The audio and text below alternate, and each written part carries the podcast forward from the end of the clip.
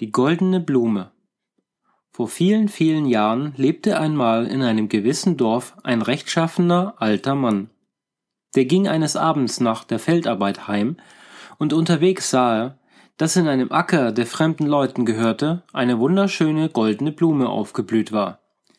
Er blieb stehen und dachte, wo sich eine goldene Blume zeigt, soll Gold zu finden sein, so sagt man schon seit alten Zeiten. Er stand und betrachtete versonnen die herrliche Blüte. Es war bereits dunkle Nacht, die Sterne funkelten am Himmel, der Acker, auf dem die goldene Blume blühte, war jedoch durch den Schein, der von ihr ausging, taghell erleuchtet. Was ist das nur für eine wunderschöne Blume? Der Besitzer dieses Feldes muss in der Tat ein tugendhafter Mann sein. Er hat Glück im Leben und wird reich werden. Und deswegen blüht auf seinem Grund und Boden diese prachtvolle Blume.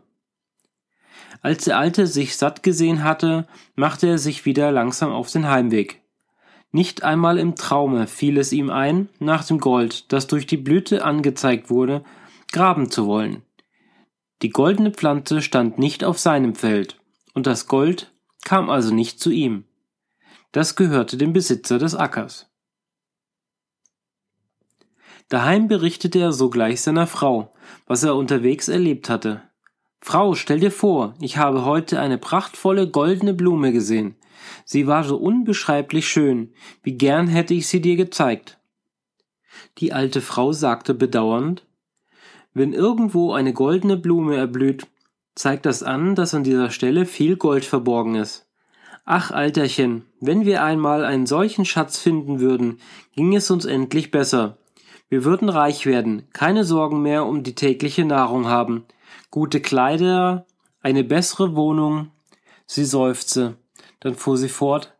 Lieber Mann, willst du nicht noch einmal in den Ort gehen, an dem die Blume gesehen hast? Und das Gold für uns holen? Der Mann wehrte sogleich ab. Nein, nein, die Blume steht nicht auf unserem Acker, der Schatz gehört also nicht uns. Wenn er uns jedoch wirklich bestimmt sein sollte, wird er schon von selbst seinen Weg zu uns finden. Mein guter Mann, du bist immer so tugendhaft und rechtschaffen. Ich fürchte, das ist der Grund, warum wir es nie auf einen grünen Zweig bringen. Die Frau versuchte noch einige Male ihren Mann dazu zu bringen, doch das Gold holen zu gehen. Der Alte aber weigerte sich standhaft. Der Fall war für ihn ganz klar, und bald begaben sich die beiden zur Nachtruhe. Sie hatten aber einen Lauscher gehabt. Ein Dieb war unter den Fußboden des Hauses gekrochen gewesen. Er hatte vorgehabt, sobald die Alten eingeschlafen waren, einzusteigen. Es war ihm jedoch sehr schnell klar geworden, dass das Ehepaar bettelarm war und dass es in der Hütte wirklich nichts zu holen gab. Er hatte sich gerade auf den Rückweg machen wollen, um sein Glück in einem anderen Haus zu suchen, als er das Gespräch der Alten zufällig mit anhörte. Nun freute er sich sehr. Da habe ich ja eine ganz wunderbare Sache gehört. Das Gold werde ich mir sofort holen. Er rannte so schnell ihm das die Finsternis erlaubte zu dem Feld, von dem der Alte geredet hatte. Er fand es auch ganz leicht. Es war jedoch nirgendswo eine goldene Blume zu erblicken. Nicht einmal der helle Schein, der von ihm ausgehen sollte, wollte sich zeigen. Dunkel und still lag der Acker. Das hier ist das Feld, ich kann mich nicht irren. Der Dieb durchstöberte gierig das hohe Gras. Hier muss es sein, hier soll die goldene Blüte geblüht haben. Und sie leuchtet doch so hell. Ich begreife nicht, dass ich sie nicht sehen kann. Ungeduldig trampelte der Mann über das Feld. Gold fand er nicht, der Dieb, dafür aber etwas ganz anderes.